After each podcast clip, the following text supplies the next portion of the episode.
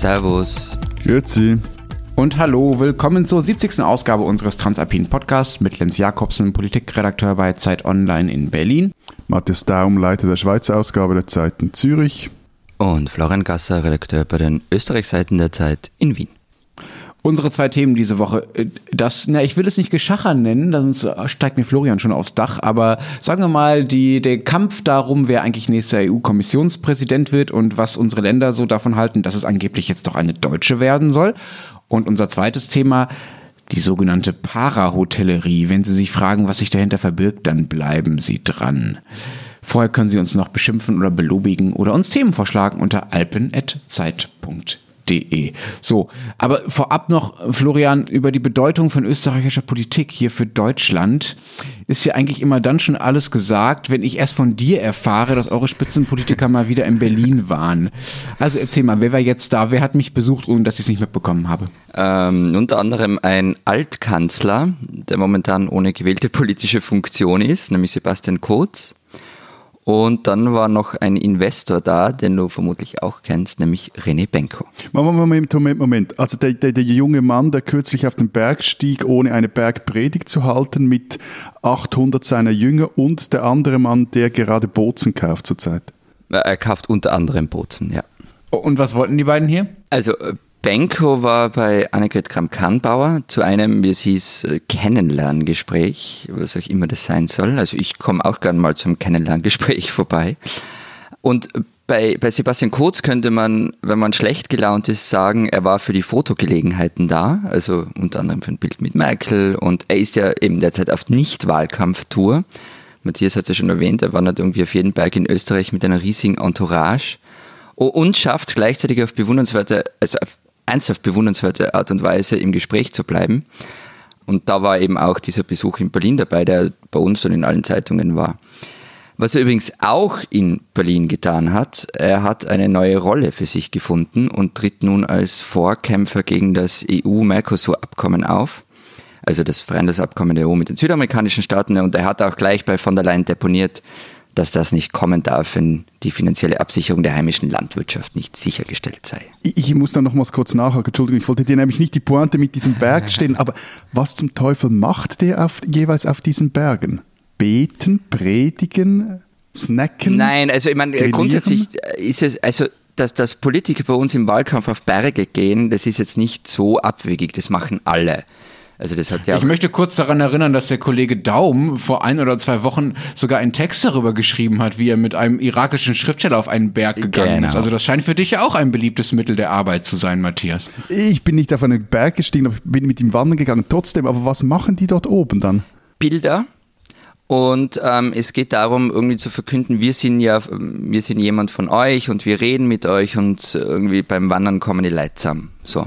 Darum geht's. Ich, ich werde Spitzenpolitiker in Österreich. Bitte nicht. Ist das ein Versprechen oder eine Drohung? Florian, du hast gerade schon Frau von der Leyen erwähnt. Wie ist das denn äh, bei euch in euren Ländern so angekommen, dass nun eine Deutsche die EU-Kommission leiten soll? Es ist ja nicht so, als hätte Deutschland nicht eh schon relativ viel Macht in Europa. Es kommt so ein bisschen darauf an, wen man fragt natürlich. Also die FPÖ hat genau in diese Kerbe gehauen. Also da, da waren so, so Statements wie damit werde ein verlängerter Arm Merkels nach Brüssel entsandt und künftig werde ein Bündnis zwischen äh, Paris, Berlin und Brüssel zum Nachteil der kleinere, kleineren Länder auftreten. Aber ansonsten war an dem Punkt relativ wenig Kritik daran zu hören, dass sie deutsch ist. Also wir, wir Österreicher sind da jetzt nicht so. Ähm, wir haben da nicht so die großen Probleme. Plus, ich habe im Boulevard gelesen, dass von der Leyen ein Faible für Österreich habe und auch ein Feriendomizil in der Obersteiermark. Also beziehungsweise ihr Vater hat das irgendwann mal gekauft und sie ist halt ab und an dort.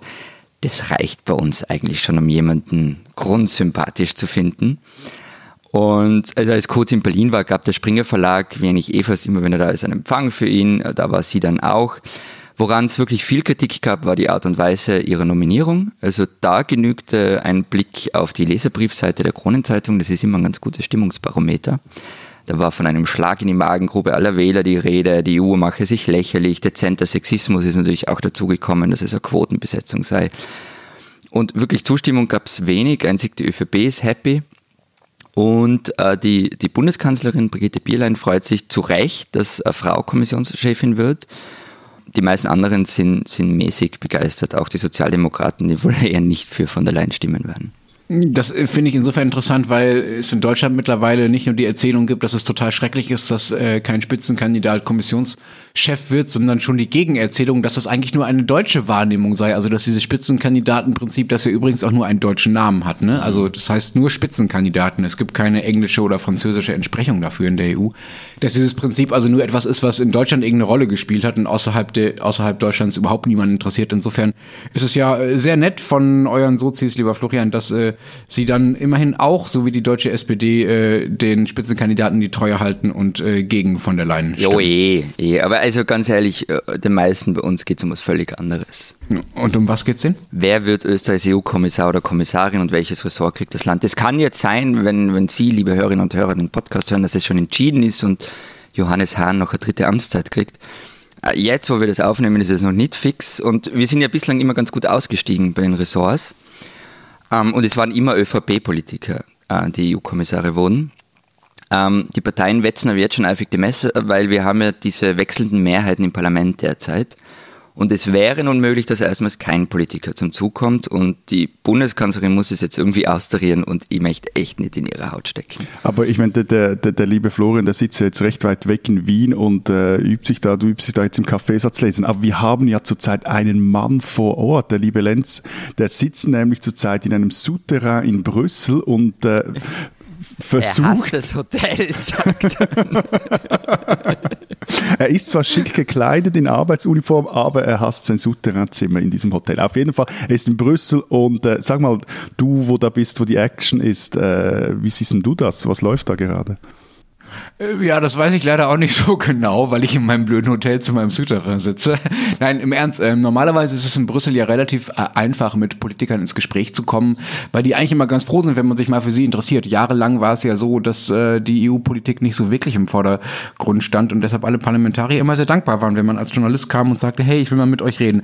Das ist diese Woche ausnahmsweise und für mich ärgerlicherweise mal total anders.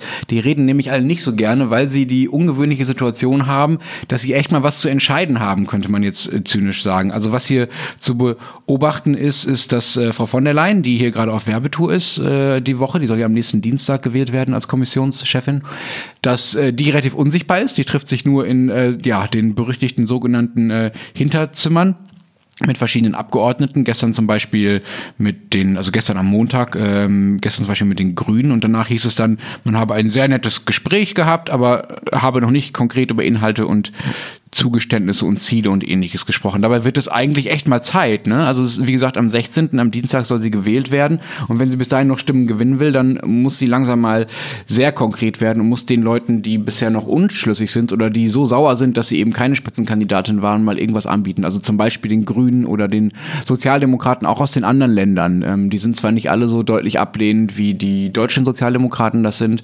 aber hätten natürlich auch lieber ihren Spitzenkandidaten Herrn Timmermans da im Amt gesehen. Deshalb wollen sie jetzt was von Frau von der Leyen. Und die hat wirklich nur wenig Zeit und das finde ich sehr bemerkenswert und auch eine ein bisschen unterbelegte bisher bei der Berichterstattung über diese, über diesen Nominierungsprozess, wie schnell das alles gehen muss. Ich meine, die Frau ist am, ist vor einer Woche nominiert worden und in einer Woche soll sie gewählt werden. Wir haben jetzt also genau Halbzeit und innerhalb von zwei Wochen soll sie, die davon ja offenbar auch nichts wusste, ein Programm aufstellen, das mal eben das gesamte Europaparlament und ja irgendwie auch die europäische Öffentlichkeit überzeugt. Das äh, finde ich schon äh, ganz schön viel, viel verlangt. Und heute treffe ich mich dann mit den Sozialdemokraten und dann schaue ich mal, ob die in ihrer Ablehnung wirklich so kategorisch sind, äh, wie sie bisher immer tun. Weißt du, was mich ehrlich stört an dieser Berichterstattung, Lenz, äh, die jetzt ähm, seit vergangenen Montag, dieses, du hast es am Anfang schon gesagt, jetzt hast du es vermieden, weil du genau weißt, dass ich dir sonst in die Google gehe. Ähm, es wird immer von diesem Geschacher geschrieben, von Hinterzimmergemauschel, als wäre das alles irgendwie ein schwindliger Kuhhandel und das Spitzenkandidatenprinzip eine Art Grundsäule der EU dabei. Und ich finde, das wäre unsere Aufgabe, das zu erklären. Das ist es eben nicht. Also in keinem einzigen Vertrag ist auch nur irgendwie ansatzweise festgeschrieben, dass einer der Spitzenkandidaten Kommissionschef wird. Das ist halt ausgemacht worden bei der vorletzten Wahl. Und solange es keine EU-weiten Listen gibt, wird das, macht es aber auch nicht wirklich einen Sinn. Also ich konnte in Österreich nicht Manfred Weber wählen, wenn ich Lust drauf gehabt hätte. Und es ist halt so, äh, die EU funktioniert so, dass der Rat der Regierungschefs entscheidet über die Kommissionsspitze. Das ist so festgeschrieben, das kann man ruhig kritisieren und Vorschläge machen, wie das geändert werden könnte. aber dann bitte auf eine Art und Weise, die nicht gleich wieder in so einem äh, Puzzle-Bashing endet, wie es jetzt ganz oft der Fall war. Ich habe das mit der Hinterzimmermauschelei nicht deshalb nicht gesagt, weil ich äh, Angst vor dir habe, lieber Florian, äh, sondern weil ich es tatsächlich auch so sehe wie du. Das ist äh, ein, falsches Vokabular. Aber mir geht es ehrlich gesagt vor allen Dingen um das Vokabular. Ich finde, in der Sache ist die Kritik daran durchaus berechtigt. Und ja, das stimmt, es steht nirgendwo im Vertrag, dass, es, dass der Spitzenkandidat Kommissionschef werden sollte. Und ja, du konntest Manfred Weber nicht wählen. Aber zum Beispiel, wer in Deutschland die Sozialdemokraten gewählt hat, für den kann es schon eine Rolle gespielt haben, ob er Franz Zimmermann gut fand oder nicht. Ja, weil Franz Zimmermanns der Spitzenkandidat war. Und wenn man sagt, den finde ich gut, den will ich als Kommissionschef haben, dann wähle ich vielleicht eher die SPD in Deutschland, auch wenn das keine formal direkte Stimme für Timmermans ist. Und noch eine Anmerkung zu den Verträgen. Es ist ja nicht so, als wäre das irgendwie was Neues, dass sich in der gelebten Praxis der EU irgendein Konflikt oder irgendetwas Neues ergibt, was nicht in den Verträgen steht. Das war immer so. Es war ja nicht so, dass die Staats- und Regierungschefs sich immer hinstellen und sagen, oh ja, jetzt geben wir mal ein bisschen Macht an das Parlament ab. Das Parlament hat sich das immer, hat sich das immer erstritten in solchen Konflikten. Und das ist jetzt einer dieser Konflikte. Insofern, diesen Konflikt sollten wir, sollte man austragen oder sollten die Institutionen austragen. Man muss es halt nicht Mauschelei nennen. Das stimmt. Aber ähm, ganz ungewöhnlicherweise hat sich der liebe Matthias ja bisher sehr vornehm zurückgehalten. Hast du einfach nichts zu sagen? Sollte das wirklich der Fall sein? Hat, hat, hat die Kommissionspräsidentin von der Leyen, hätte das einfach überhaupt keine Bedeutung für die Schweiz? Ist dir das einfach alles egal? Oder bist du noch da? Ja, ja, Hallo? ich bin zum einen Ja. immer noch irgendeinen blöden Spruch mir ausdenken, wie man Hinterzimmermauschelei und Souterrain-Podcasting zusammenbringen kann. Aber mir ist da irgendwie noch nichts in den Sinn gekommen. Das eine und das andere. Ich muss wirklich dir recht geben, Lenz. Also ich bin da völlig anderer Meinung als äh, Florian. Ich finde, wenn man den Wählerinnen und Wählern suggeriert, dass es sowas wie Spitzenkandidatinnen oder Spitzenkandidaten gibt und die dann auch zu Spitzenämtern ähm, eigentlich berufen wären, wenn sie gewählt würden oder wenn ihre Parteien siegen würde und man dann einfach irgendwie hip findet, ja, jetzt äh, machen wir es halt trotzdem wieder anders, also dass da einen gewissen Unmut gibt, sorry, also das verstehe ich sehr wohl. Also, auch etwas selbst, Ich habe nichts gegen den aber ich finde, Unmut ist- gesagt. Ich finde, ja, aber ich finde auch so diese Ab, Entschuldigung, so, jetzt schnell, äh, so diese abgeklärte Haltung auch einiger Kollegen von uns, die da finden, ja, aber das so sind halt die Regeln, das steht nirgends geschrieben und so. Also es kommt halt auch sehr darauf an, wie man äh, die Dinge den Wählern auch äh, präsentiert und rüberbringt und wenn man jetzt dann plötzlich so tut, zuerst so, hey, wir sind so offen und ja, wir machen jetzt das sehr transparent etc. und dann plötzlich wieder halt äh, in den Gouvernement geht, dann finde ich das durchaus ein Problem. Was aber, wieso ich schweige, ist, weil es, äh, ich mich nur im Kaffeesatz lesen, im bereits gelesenen Kaffeesatz üben kann. Also in, in der Schweiz äh, hegt man halt wieder einmal die Hoffnung, dass es mit einer neuen Chefin in Brüssel irgendwie besser geht, wenn es um die Verhandlungen zwischen der Schweiz und ähm, der EU geht. Aber eben, das dachte man bereits bei Barroso, das dachte man bei Juncker und, und man sucht da ähnlich wie in Österreich auch immer wieder so die irgendwelche Special Relations der jeweiligen Chefs oder Chefinnen zur Schweiz. Also bei uns ist es jetzt nicht irgendeine Jagdhütte oder ein Feriendomizil, sondern bei Barroso wurde zum Beispiel betont, dass er in der Schweiz studiert hat. Bei, bei Juncker war es so die Sympathie vom einen Kleinstaat, also von Luxemburg zum anderen. Und äh, lustigerweise bei von der Leyen ist es so, dass sie eine Deutsche ist. Und ähm, denn, das ist so die eine Lesart, die deutsche Regierung, die sei derzeit innerhalb der EU die wichtigste Verbündete der Schweiz, habe sich zum Beispiel für die Verlängerung der sogenannten Börsenäquivalenz eingesetzt oder wäre sich dagegen, dass die bilateralen Verträge äh, nicht aufdatiert werden und somit nach und nach zu leerem Recht werden. So, also man versucht sich da immer auch so etwas die Dinge zurechtzulegen, dass es gut aussieht. Okay, aber wird sich denn jetzt tatsächlich was ändern mit Frau von der Leyen für die Schweiz, beziehungsweise für die Beziehung der Schweiz zur EU, oder ist es, Es wird dann doch egal letztlich? alles ändern. Not. Nein, das ist natürlich nicht sehr realistisch. Also ich meine, ich meine wenn es ums Eingemachte geht, also, und da geht es halt um diese Frage, dass, oder, oder diesen Streit, diese Diskussion, die EU will endlich einen Rahmenvertrag mit der Schweiz abschließen. Und wenn es um diese Frage geht, da steht Deutschland wie eine Eins hinter der EU-Position. Und das ist ein riesiges innenpolitisches Problem, das die Schweiz hier hat, weil, sie, also weil es hier innenpolitisch keine Mehrheit für diesen Vertrag gibt. So. Und Deutschland steht vor allem auch hinter dieser Position, weil es allen voran Firmen zum Beispiel aus Süddeutschland sind, die sich über den Lohnschutz den Starken in der Schweiz aufregen, weil der für sie mit viel Bürokratie verbunden ist. Und, das ist jetzt, äh, von dem her ist das Argument, das ist, weil sie eine Deutsche ist, ist das gut. Also auch noch etwas lustig ist der, der Generalsekretär von Juncker, also Martin Zellmeier, von dem viele sagen, dass er eigentlich so der echte Hardliner gegenüber der Schweiz und auch gegenüber Großbritannien, also beim Brexit äh, ist der ist ja auch selber Deutscher. Eh, aber äh, ich, ich frage mich ja immer, du sagst es ja ganz oft, dann wird sich die Verhandlungsposition der Schweiz gegenüber der EU verbessern. Ihr habt die beste Verhandlungsposition immer gehabt und eine, eine Anbindung zur EU, von der andere nur träumen können. Also warum soll man euch überhaupt noch mehr Zugeständnisse machen, als ihr schon habt? Das ist ja schon sensationell genug. Also, come on.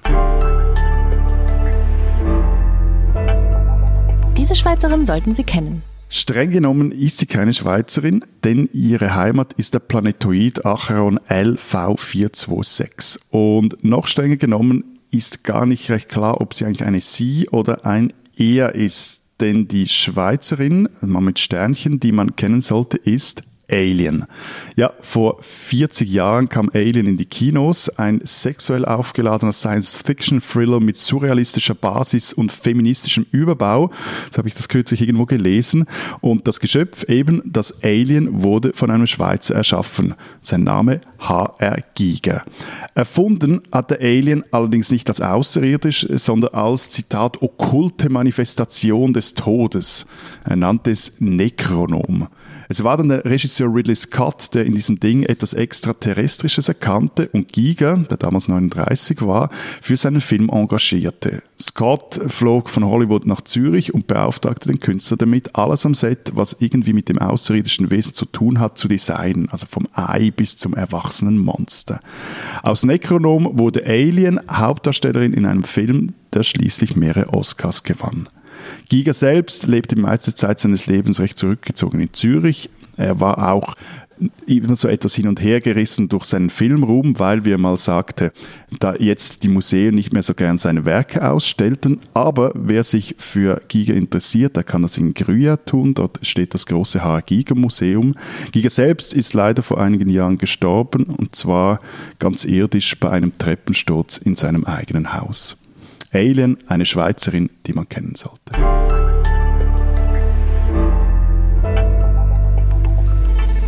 Ein Zuhörer hat uns vor ein paar Tagen in, per Mail ein sehr schönes, für mich zumindest neues Wort geschenkt, nämlich Parahotellerie.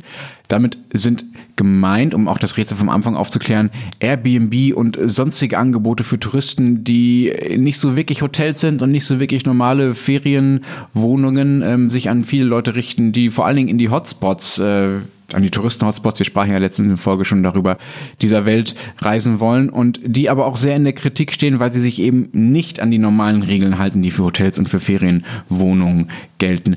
Zuerst mal die Frage an euch, habt ihr Airbnb schon mal genutzt? Seid ihr damit schon mal gereist? Also äh, ganz kurz, um uns ein paar böse Mails zu ersparen, also Parahotellerie sind einfach alle Unterkunftsmöglichkeiten, die keine Hotels sind. Also nicht alle, die die Regeln umgehen, aber wir, und es wird jetzt meistens benutzt für diese Airbnb-Geschichten, sonstige Plattformen. Und ich muss gestehen, nein, ich habe, also Airbnb habe ich wirklich noch nie genutzt, weil in allen Städten, in denen sich das irgendwie angeboten hätte, kam ich anders unter. Äh, ja, klar, schon öfters habe ich das benutzt. Und wo hast du so Airbnb gemacht? Gibt es eigentlich ein Verb dazu? Airbnb? Nee, ne? Airbnb. Äh, das letzte Mal, äh, dieses Frühjahr in Arles, Städtchen in Südfrankreich, auch noch recht spontan. Wir machten da so Ferien, die eine Art Work in Progress waren und hatten uns äh, dann entschieden, nach Aal zu fahren und do, dort was Nettes gefunden. Aber auch schon Paris und New York und Japan. Also gerade wenn man länger an einem Ort ist oder mm, an einem Ort jetzt nicht so Lust hat, äh, voll im Zentrum zu wohnen oder an einem Ort ist, wo vor allem die Hotels äh, schweineteuer sind, um es mal etwas salopp zu sagen, äh, finde ich, ist Airbnb eine sehr attraktive Alternative.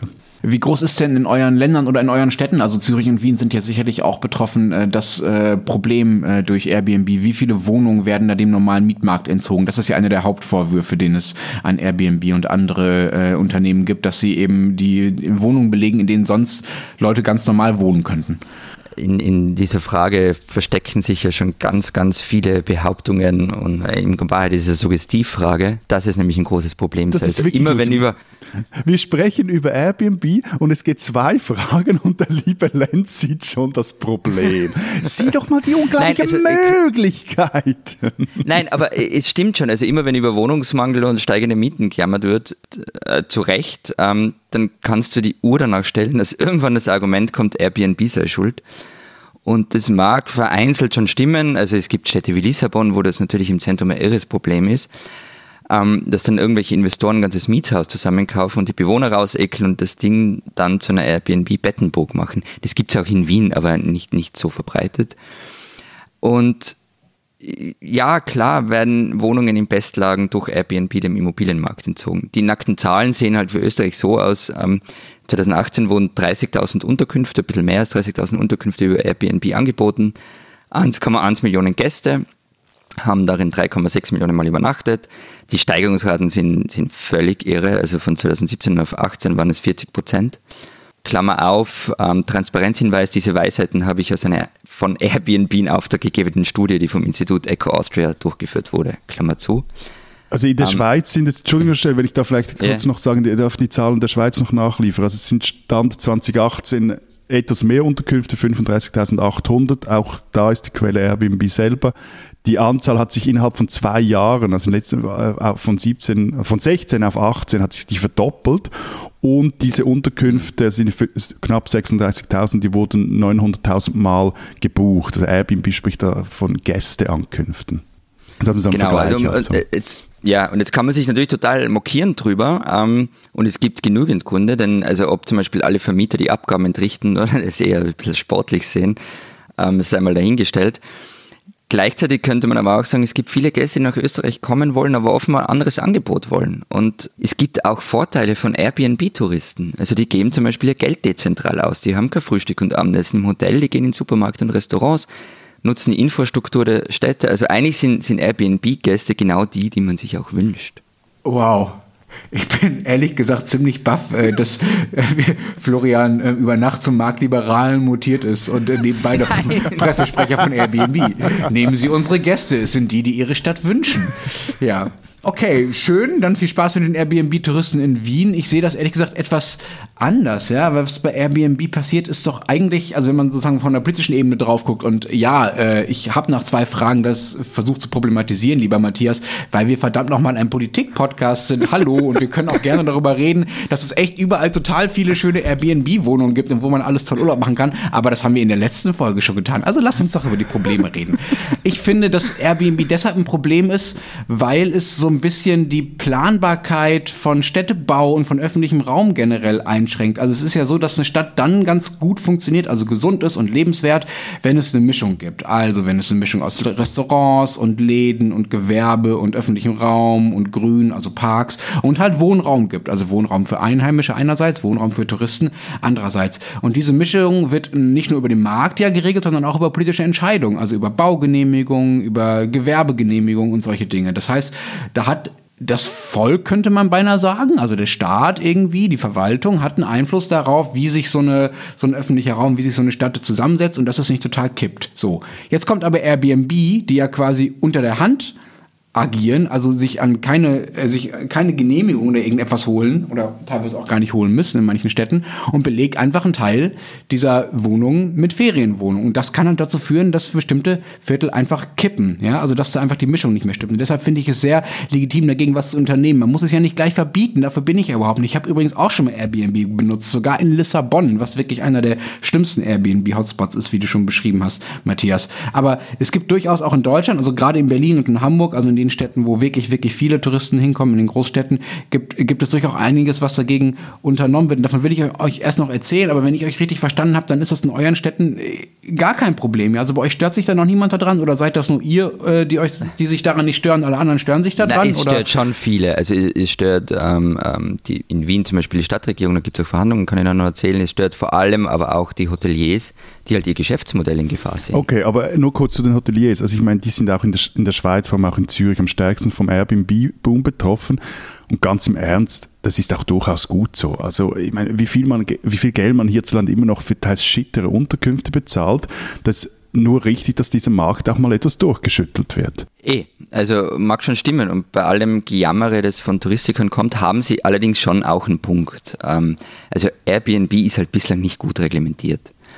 Und ähm, was nun kommen soll, zumindest war es mal angekündigt, dass zum Beispiel alle Airbnb-Vermieter eine Meldepflicht, einer Meldepflicht unterliegen und gleichzeitig die Buchungsplattformen alle Buchungen und Umsätze den Behörden bekannt geben müssen. Es ist übrigens auch EU-weit geplant, zumindest angekündigt. Und ich meine, für Städte gibt es halt drei Optionen. Also entweder ignorieren, verbieten oder regulieren. Und regulieren scheint irgendwie der sinnvollste Weg zu sein. In Wien wird es auch versucht, also da wird versucht, dass alle Plattformen, es gibt ja nicht nur Airbnb, sondern auch Window und Nine Flats, dazu zu bringen, die Ortstaxen zum Beispiel selbst einzuheben oder zumindest die Namen der Vermieter zu nennen. Ähm, da gibt es auch Prozesse gerade, die deshalb laufen. Ähm, und Wien meint es auch ernst, also es sollen, es sollen ernsthafte Strafen kommen. In Tirol ähm, gibt es ja schon lange das Problem mit den Zweitwohnsitzen, in Kitzbühel zum Beispiel. Da sind ja ganze Ortsteile in den Nebensaisonen verwaist. Und da braucht man für die Vermietung von Ferienwohnungen via Airbnb mittlerweile auch eine Gewerbeberechtigung. Also in, hier ist es so, dass in Zürich, Zug und Basel äh, zieht Airbnb die Kurtaxe ein und überweist sie was dem lokalen Tourismusbüro. In Bern hat man sich eher so auf äh, versucht äh, des Verbots oder Halbverbots äh, oder versucht man sich darin, das ist auch halt etwas typisch für diese Stadt, also da eben versucht man, dass die gewerbsmäßig auf Airbnb vermieteten Wohnungen in der Altstadt zu verbieten, das führe nämlich dort zu einer Verödung, aber irgendwie gelingt das halt nicht so richtig, weil nicht alle diese Wohnungen gewerbsmäßig vermietet werden etc. Also auch der Unterschied so etwas unklar ist, ist es jetzt die eigene Wohnung oder nicht oder dient sie nur der Untermiete.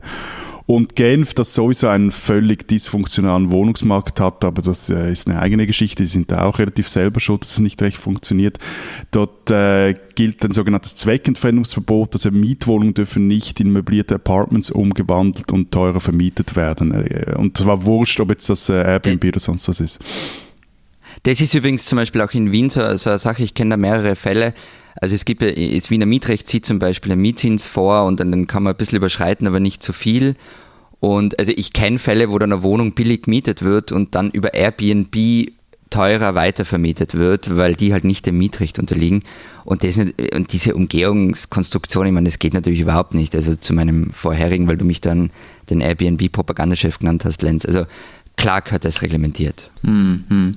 In Hamburg äh, gibt es eine relativ strenge Regel mittlerweile, seit letztem Jahr, glaube ich, dass äh, diese Privatwohnungen, die man bei Airbnb vermieten will, erstens registriert werden müssen, was ihr ja auch schon als Beispiel genannt habt, äh, was auch nur bei ganz wenigen passiert, ja. Und zweitens ähm, dürfen die dann nur bis zu mindestens acht Wochen im Jahr vermietet werden via Airbnb, um dem so ein bisschen so eine Grenze zu setzen, damit halt auch klar ist, okay, das sind Wohnungen, da wohnen auch noch Menschen normal, was hier übrigens mal das Konzept von Airbnb war. Also die Idee war ja nicht, äh, wie du es beschrieben hast, Florian, man kauft ein Haus auf, auf, auf und macht eine Airbnb-Wohnung drauf, sondern ich glaube, das hieß doch sogar mal irgendwie irgendwie zu Gast bei Freunden oder so, so ein bisschen WM 2006 mäßig, kann das sein? Also das, die Idee war ja eigentlich, man lädt Leute zu sich nach Hause ein. So, das war ja auch, das war auch das sehr charmante daran, fand ich mal. So und was Hamburg besonders macht und das ist etwas, was man, wenn man in Berlin wohnt, besonders zu schätzen weiß, sie haben halt doch einfach mal Leute eingestellt, die das kontrollieren. Das sind zwar nur acht Menschen, aber immerhin. Also da sind acht Menschen bei der Stadt Hamburg beschäftigt, die jetzt gucken, ob in Hamburg äh, illegalerweise Wohnungen als Airbnb-Wohnungen vermietet werden, die das nicht dürfen oder ob das länger als acht Wochen im Jahr passiert. Das ist insofern super, weil es sowas in Berlin natürlich nicht gibt. In Berlin ist das Problem viel größer. Also in Berlin waren im letzten November der Airbnb, also der, der öffentlich-rechtliche Rundfunk hier in Berlin und Brandenburg, hat mal eine Auswertung gemacht. Im letzten November waren 14.000 Wohnungen in Berlin äh, bei Airbnb eingestellt und davon waren nur 1200 registriert. Auch in Berlin müssen sie registriert werden. Also nur ein kleiner Bruchteil davon war registriert. Das wird aber nicht wirklich effizient überprüft, weil die Berliner Bevölkerung damit einfach überfordert ist. Stattdessen ist sie, äh, nicht die Berliner Bevölkerung, die Berliner Verwaltung ist damit überfordert. Stattdessen ist die Berliner Verwaltung aber natürlich sehr gut darin, einfach mal ein bisschen loszumeckern. Es gibt ähm, da ein Bauamtsleiter ist er, glaube ich, im Bezirk äh, Friedrichshain-Kreuzberg, der vom sogenannten Rollkoffer-Syndrom redet. Könnt ihr euch darunter was vorstellen? das, das, das, das, unglaublich nervige Geräusch, wenn Rollkoffer über eine nicht ebene Asphaltfläche rollen. Ja, ihr habt Probleme, ja. echt. genau, genau.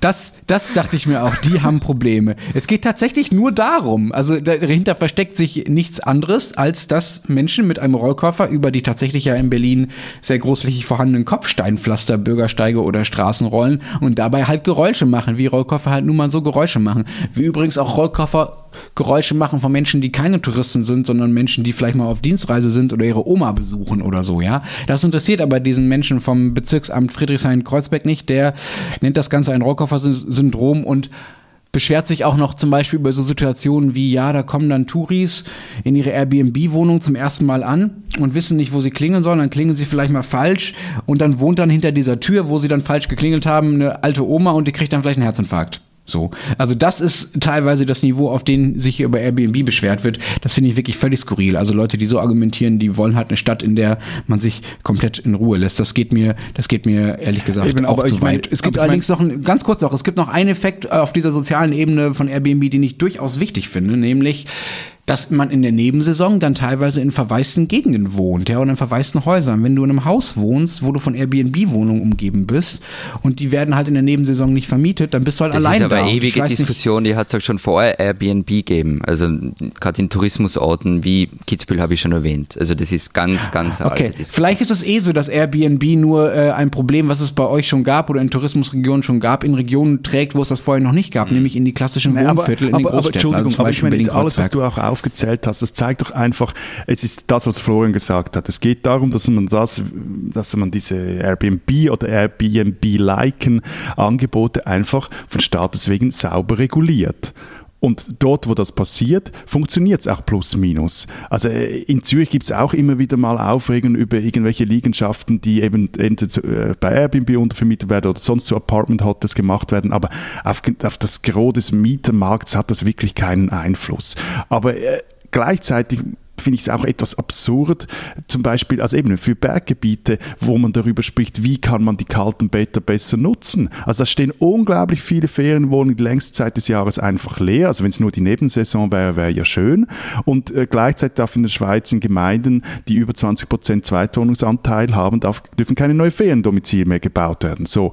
Und da kann Airbnb oder eben ähnliche Angebote, die können auch für die Kommunen ein Segen sein. Also bessere Auslastung, breit übers Jahr verteilt, keine so Schlafstätte etc. Bessere Auslastung nach der Infrastruktur, die, für die man ja mal Millionen ausgegeben hat. So. Das andere, was du gesagt hast mit der Oma, die dann äh, Herzinfarkt kriegt, vielleicht freut sie sich auch, wenn sie endlich wieder mal Besuch kriegt von jungen, aufgestellten Menschen aus aller Welt. Aber ja, das verstehe ich auch. Das würde mich persönlich ehrlich gesagt auch nerven, wenn ich da plötzlich oben und unter mir regelmäßig irgendwelche äh, Fremden in der Wohnung oder im Treppenhaus hätte. Aber auch da, das ist wieder ein Regulierungsproblem. Also es ist ein, eine Aufgabe der Verwaltung oder des Vermieters, das zu unterbinden, weil Untermieten müssen von der Verwaltung und vom Vermieter genehmigt werden etc. Und wenn das nicht geht, dann muss man halt übers Mietrecht gehen. So, also ich, ich finde Genau, also das ist, na, was, was mich an der Diskussion stört, ist, ist eben das, was du jetzt eh schon angesprochen hast, Matthias. Also dieses, ähm, wir, wir haben völlig verrückte Mietmärkte, wir haben, äh, nennen wir sie mal nett, Immobilienentwickler, die Mieten in die Höhe treiben und am Ende sollen irgendwie Airbnb-Buden schuld dran sein, dass man sich in den schönsten Zentren der schönsten Städte Europas das Wohnen nicht mehr leisten Ja, kann. aber ich glaube, Entschuldigung ist- schnell, aber ich, glaube, find- das ist eben auch, aber es, es gibt ja auch einen Grund, wieso das so ist,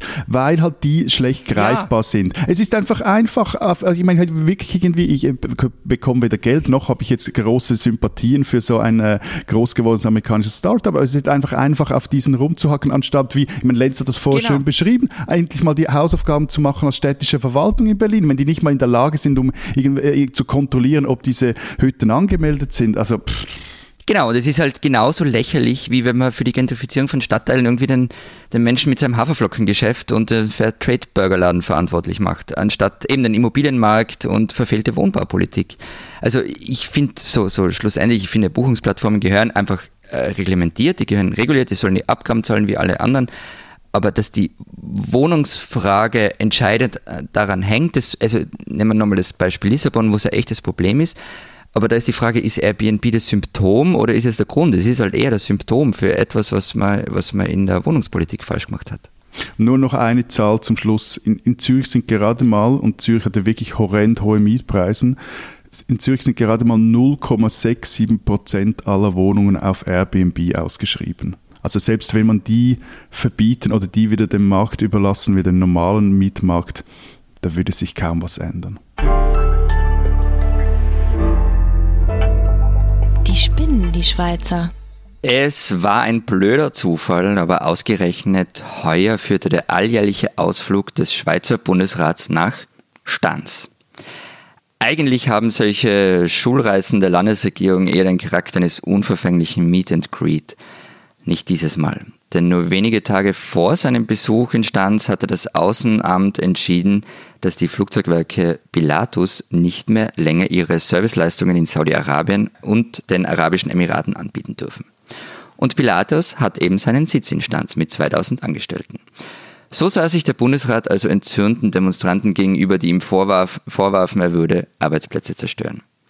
Liebe Ina Schweizer, nur mal so kurz zur Erinnerung. Saudi-Arabien und die Emirate führen einen ziemlich blutigen und extrem dreckigen Krieg im Jemen. Saudi-Arabien ist ein Unrechtsregime, das kritische Journalisten ermorden und zersägen lässt. Aber eh, ihr Schweizer denkt halt immer nur an die eigene Brieftasche. Ihr spinnt doch.